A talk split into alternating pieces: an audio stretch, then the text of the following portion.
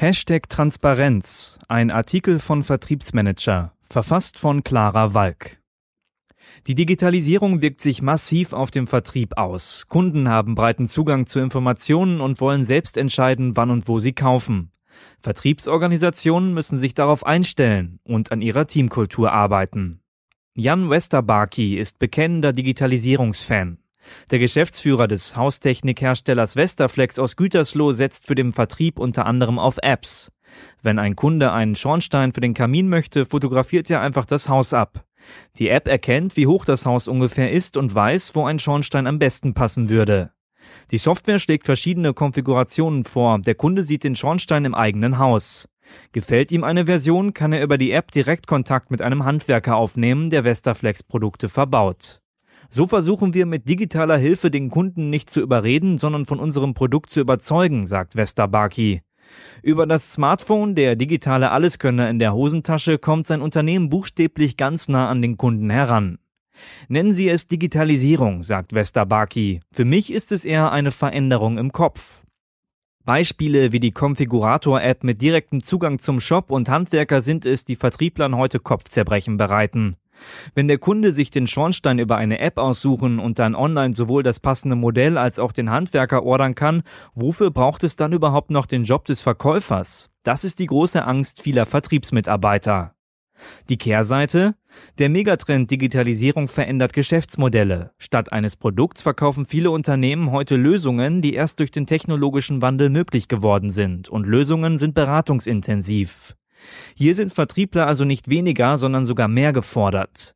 Sie waren schon immer die Schnittstelle zwischen Kunde und Hersteller. Mit der Digitalisierung wird diese Schnittstellenfunktion in vielen Unternehmen breiter. Vertriebler verkaufen nicht mehr einfach etwas, sie managen Projekte und nutzen dabei digitale Hilfsmittel, wie es zum Beispiel die Vertriebler des Dresdner Prüfanlagenherstellers Highvolt tun. Der Verkäufer ist in Zeiten der transparenten Informationen auch derjenige, der dem Kunden dabei hilft, Informationen einzuordnen. Natürlich mit dem Ziel, am Ende ein bestimmtes Produkt zu verkaufen. Ich halte es für eine Mehr, dass der Kunde heute über alles informiert ist, sagt der Verhaltensökonom Hartmut Merl. Er verweist auf seine Erfahrung im Finanzwesen. Der Kunde wolle ehrliche und transparente Informationen, das sei richtig, und wer sie ihm nicht gebe, werde schnell erwischt. Aber er wolle auch das Gefühl haben, der Vertriebler werde im Angebotsüberfluss schon die für den Kunden passende Orientierung bieten. Zum Beispiel beim Thema Möbelkauf. Eigentlich wollen Kunden beides haben. Das neue Bett soll online bestellbar sein, aber bei Bedarf würde man schon gerne einen Fachhändler um Rat fragen. Die Müller Möbelwerkstätten aus dem niedersächsischen Bockhorn haben für dieses Anliegen eine Lösung gefunden, mit der sowohl die Kunden als auch der Fachhandel und der Hersteller sowieso gut leben können. Die Kunden können über die Unternehmenswebsite ihre Möbel direkt beim Hersteller bestellen, aber die Aufträge gehen dann an einen Fachhändler in der Region. Der setzt sich mit dem Kunden in Verbindung und bietet neben der Lieferung auch gleich noch eine persönliche Beratung an. Eine Win-Win-Situation für alle, findet Hajo Findeisen, Vertriebsleiter der Müller Möbelwerkstätten. Wir wollten unsere herkömmliche Vertriebsstruktur mit dem Online-Kanal nicht kannibalisieren, sondern ergänzen. Auch wenn der Kunde nicht das bestens informierte und jedem menschlichen Kontakt abgeneigte Wesen ist, vor dem so mancher Verkäufer zittern mag, er hat durch die vielfältigen Informationsmöglichkeiten, die das Internet bietet, an Macht gewonnen. Vor allem Preise sind transparenter geworden. Vertriebsmanagern aus dem B2B-Geschäft dürfte die folgende Situation bekannt vorkommen. Der Vertrag ist unterschriftsreif, man ist sich einig, aber der Kunde lässt sich Zeit. Dann unterschreibt er doch und auf die freundliche Nachfrage, warum es so lange gedauert hat, kommt die Antwort, wir haben online nachrecherchiert, ob alles, was der Verkäufer behauptet hat, auch stimmt, ob es irgendwo vielleicht noch bessere Angebote gäbe. Darauf müssen sich Vertriebsorganisationen einstellen. Niemals galt das Diktum vom königlichen Kunden mehr als in Zeiten des schnellen und ständig verfügbaren Internets.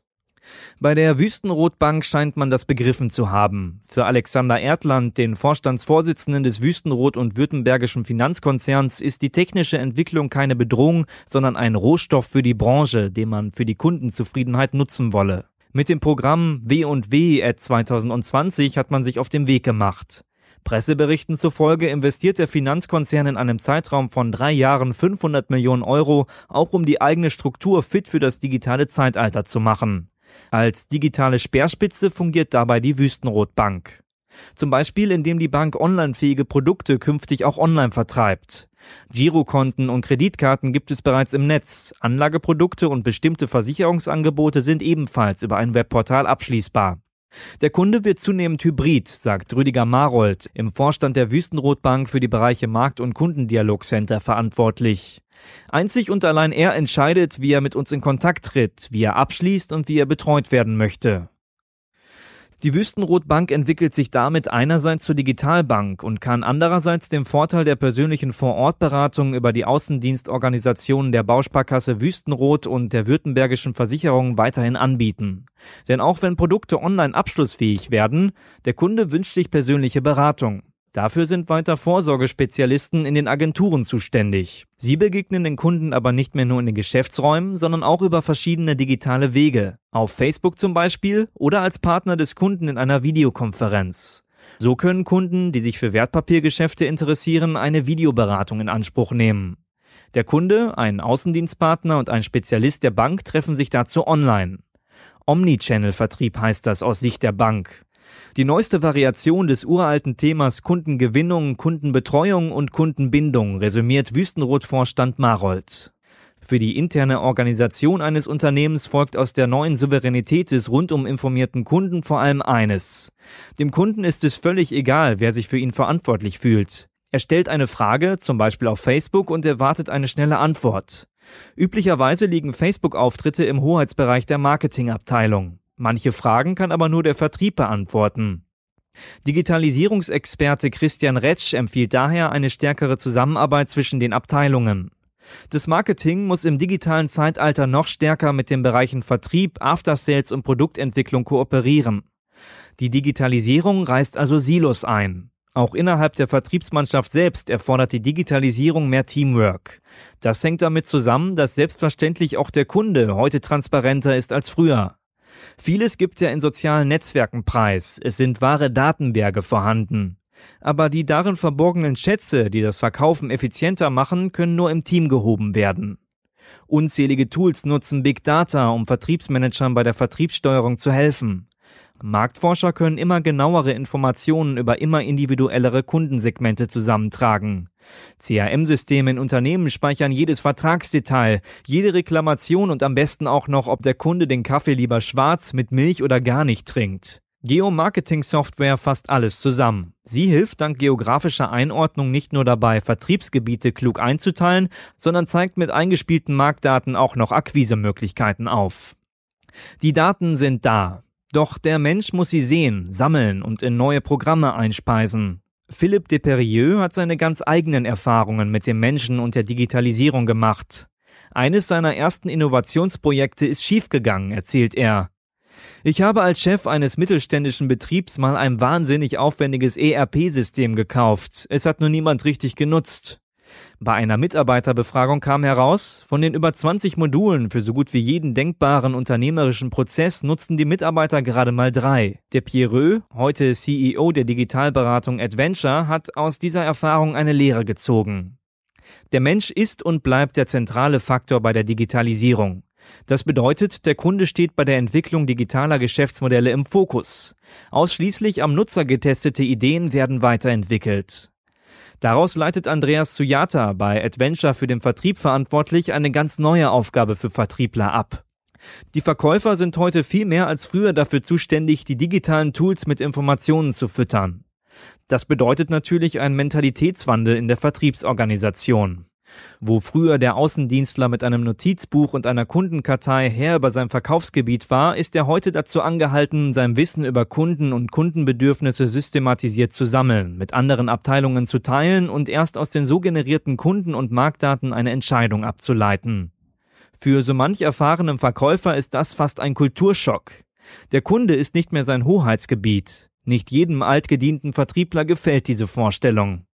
Julia Schroth-Thiel hat schon vielen Anwendern erläutert, wie man mit Projektmanagement-Software umgeht. Sie weiß aus Erfahrung, die Anwendung ist nur so gut wie der Anwender. Die junge Frau arbeitet für die Software-Schmiede Projektron. Die IT-Experten wissen, wie Vertriebsabteilungen organisiert sind. Sie verkaufen ihnen schließlich Projektmanagement-Software mit integriertem Kundenkontaktmanagement. Bei dem Berliner Softwareunternehmen selbst gibt es indes keine reinen Vertriebler. Schrot-Thiel beispielsweise ist Anwenderberaterin und schult neue Kunden. Gleichzeitig verkauft sie Software. Auch sie weiß, wie es sich anfühlt, bei potenziellen Kunden anzurufen, die vielleicht nicht auf ihren Anruf gewartet haben. Nebenher erledigt Schrot-Thiel Produktmanagement-Aufgaben. In ihrem Unternehmen ist das die Regel. Jeder hat unterschiedliche Aufgaben aus verschiedenen Bereichen. Sogar die Kollegen im Backoffice der Anwenderberatung haben eigene Kunden, versichert Schrot-Thiel. Diese Vertriebsorganisation steht für die gesamte Unternehmenskultur. Alles teilen, auch und gerade Kunden und ihre Daten. Der Vertrieb ist bei Projektron selbstverständlich über die eigene Software organisiert. Dort sind Kundendaten gespeichert, die Kontakthistorie und alles, was die Mitarbeiter zu einem bestimmten Unternehmen wissen müssen. Jeder hat Zugriff auf die Projekte, jeder dokumentiert die eigenen Kundenkontakte. Mike Doyle, Geschäftsführer und Vertriebsleiter bei Projektron, hat einen besonderen Weg gefunden, um Teamwork zu unterstützen. Für einzelne Abschlüsse gibt es keine Provisionen. Ich habe mal im Vertrieb bei einem anderen Unternehmen gearbeitet, erzählt Doyle. Da gab es Provisionen und keiner wollte die Kundendaten teilen.